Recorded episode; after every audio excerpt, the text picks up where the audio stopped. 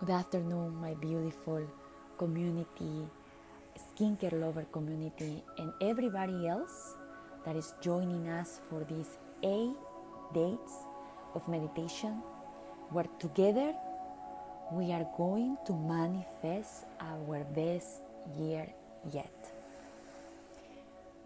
Today we're going to start with a quote that says, Confidence comes from keeping the promises you made to yourself. I always try to remind myself that there is nothing more important about me than being able to do what I compromise myself to. This is not only a way to be respected by, by others, but the most important thing that you get out of this is that you are respected by your own self, that you trust yourself, that you know you're gonna do what you promise.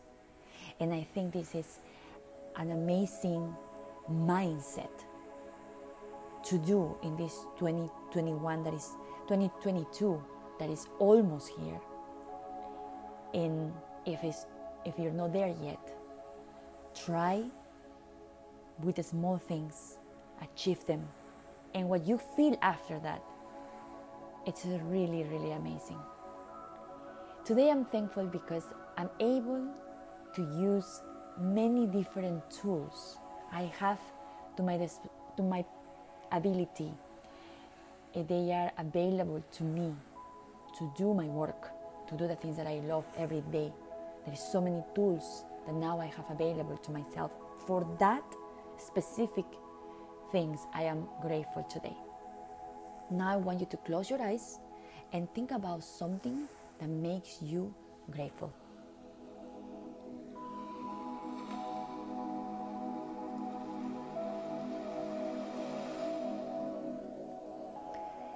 And now together we're gonna take our five deep breaths to clean your mind, to connect with your spirit. We start in three, two, one. Inhale through the nose and exhale through the nose. Inhale through the nose and exhale through the nose. Deep inhale through the nose. Exhale through the nose. Deep inhale through the nose. And exhale through the nose.